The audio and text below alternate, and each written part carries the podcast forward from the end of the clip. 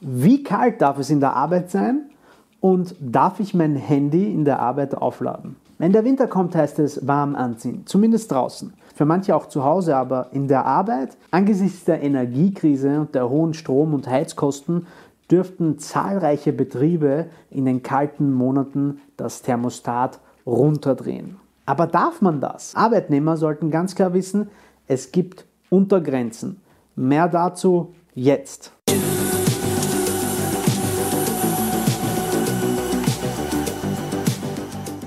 Hallo und herzlich willkommen bei Use Profi. Wie kalt darf es in der Arbeit sein? Dazu gibt es bereits eine Regelung, und zwar die Arbeitsstättenverordnung. Sie definiert die Spielräume für die Temperaturen von Arbeitsstätten. Die erlaubte Temperatur hängt der Verordnung zufolge von der körperlichen Belastung der Arbeitnehmer und der Luftgeschwindigkeit ab.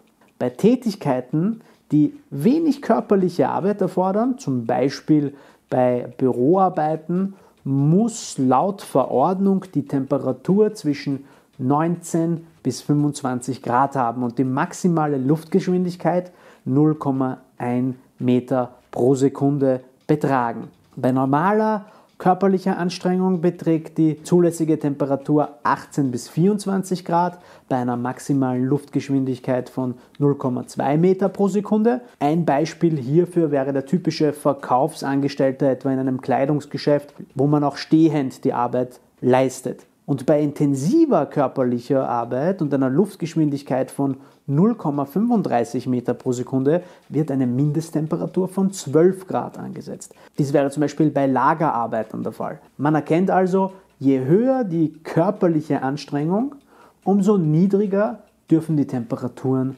sein. Und umso höher darf auch die Luftgeschwindigkeit sein. Kommen wir aber zum Thema Fürsorgepflicht des Arbeitgebers. Arbeitgeber müssen nämlich ihren Arbeitnehmern, also zumindest die gesetzliche Mindesttemperaturen bieten. Einerseits, weil, im, weil das im Gesetz sowieso so drin steht, aber auch wegen der arbeitgeberischen Fürsorgepflicht. Sollte der Arbeitgeber meinen, dass es schon nicht kalt ist und man einfach einen Pulli anziehen soll oder die Jacke auch noch anziehen soll, so verstößt er eventuell gegen die Fürsorgepflicht dann kann man sich als Arbeitnehmer gleich auch mal an den Betriebsrat wenden. Es gibt ansonsten, wenn es keinen Betriebsrat gibt, auch noch die Arbeiterkammer, die man um Rat fragen kann.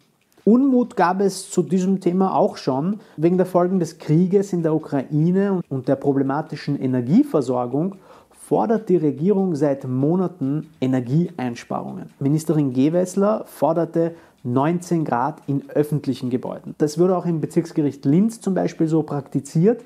Aber es gab Beschwerden der Belegschaft, weil in einigen Büros nur noch auf 16 Grad statt 19 Grad geheizt wurde. Danach stieg die Temperatur dann dort wieder auf die angenehmen 21 Grad an. Zurück zum Thema. Aufgrund der Fürsorgepflicht muss der Arbeitgeber also den Mitarbeiter vor unzumutbarem und gesundheitsschädlichem Frieren bewahren.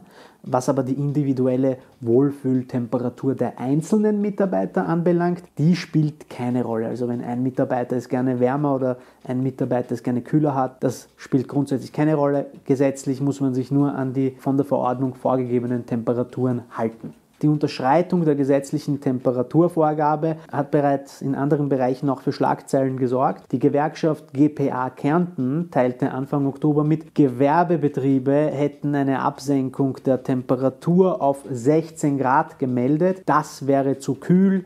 Etwa 2000 Menschen sind davon betroffen gewesen. Und die Unternehmen riskierten also geringe Heizkosten gegen die Gesundheit ihrer Mitarbeiter und das ist nicht okay. Apropos Wärme. Mir wird bei euren Likes für meine Videos immer ganz warm ums Herz. Heizt also mal ein paar Likes ein und hinterlasst am besten gleich ein Abonnement. Aber zurück zum Thema. Dass zu niedrige Temperaturen auch für die Gesundheit eher kontraproduktiv sind, ist klar, was auch die Frage abwirft, ob man nicht mehr Kosten letztendlich dadurch verursacht, dass man Krankenstände riskiert, die dann wiederum Kosten auslösen. Eine weitere recht spannende Frage ist arbeitsrechtlich auch das Thema Homeoffice. Wer zahlt zum Beispiel die erhöhten Strom- und Gaskosten im Homeoffice? Die Mehrkosten, die man im Büro sitzend wohl eher nicht gehabt hätte. Grundsätzlich muss der Arbeitgeber die gestiegenen Energiekosten des Mitarbeiters nicht übernehmen. Energiekosten im Zusammenhang mit dem Homeoffice sind gesetzlich nicht geregelt. Hier wird es entsprechende Vereinbarungen brauchen, vielleicht sogar Gehaltserhöhungen oder anteilige Kostenübernahmen. Jedenfalls ist eine vertragliche Klarstellung hier sinnvoll. Es wird letztendlich jeder Fall individuell zu betrachten sein und individuell zu vereinbaren sein. Letztendlich ist es ja auch eine Verhandlungssache. Eine andere Frage, die sich vielleicht Mitarbeiter von ganz bösen Chefs stellen, können die Mitarbeiter einfach aufhören, wenn der Chef die Heizung im Büro einfach abdreht? Nun ja, wenn die Temperatur im gesetzlichen Rahmen bleibt, dann nicht. Für den Fall aber, dass für einen längeren Zeitraum eine erhebliche Unterschreitung der arbeitsschutzrechtlichen Temperatur erfolgt, können Mitarbeiter ihre Arbeit verweigern und sagen, nicht mit mir, ich gehe dann mal auf einen heißen Kakao, adios, amigo. Das gilt grundsätzlich auch, wenn die Heizung im Betrieb komplett ausfällt. Aber, und jetzt das große Aber, Mitarbeiter könnten in so einem Fall aufgrund der mitarbeiterlichen Treuepflicht dazu angehalten sein, ihre Arbeit, wenn das möglich ist, natürlich nur wenn das möglich ist, im Homeoffice fortzusetzen. Andernfalls müssten die Mitarbeiter mit Bezahlung nach Hause geschickt werden. Bei einem allgemeinen Energieausfall aber, welcher nicht der Sphäre des Arbeitgebers entspringt, wird es zwar keine Arbeitspflicht geben, aber auch keinen Entgeltanspruch mehr für den Mitarbeiter. Darf der Chef einen ins Homeoffice schicken, um selbst Energiekosten zu sparen? Eine naheliegende Frage für jeden Unternehmer, der sich erhöhten Energiekosten ausgesetzt sieht.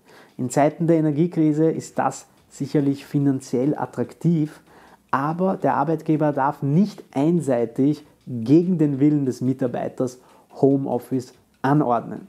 Auch nicht aufgrund von erhöhten Stromkosten. Der Mitarbeiter muss nur dann ins Homeoffice, wenn es eine diesbezügliche grundsätzlich schriftliche Vereinbarung gibt, die eine Versetzung auf den Heimarbeitsplatz durch den Arbeitgeber vorsieht. Ob man einseitig als Mitarbeiter vom Homeoffice ins Büro wechseln kann, hängt von den Beendigungsmöglichkeiten der Homeoffice-Vereinbarung ab. Wenn es eine Betriebsvereinbarung gibt, dann muss diese auch berücksichtigt werden.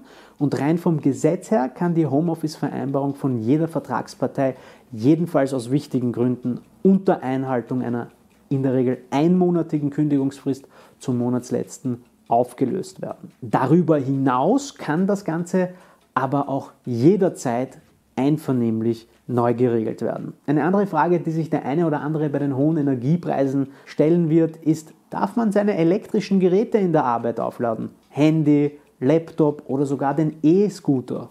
Nun, das kommt drauf an, und zwar auf den Arbeitgeber. Falls nämlich keine Erlaubnis oder zumindest Duldung vorliegt und der Mitarbeiter trotzdem private Geräte nutzt und auflädt, könnte dies jedenfalls arbeitsrechtliche oder in manchen Fällen sogar strafrechtliche Konsequenzen nach sich ziehen. Selbst ein kleines Handy verbraucht im Endeffekt ja Strom und verursacht Kosten. Beim Handy sind diese eventuell vielleicht noch im Bagatellbereich. Es ist also davon auszugehen, dass das Aufladen eines Mobiltelefons eher keine Kündigung bzw. Entlassung rechtfertigen wird, aber durchaus eine Abmahnung möglich wäre, wenn es von Haus aus verboten ist.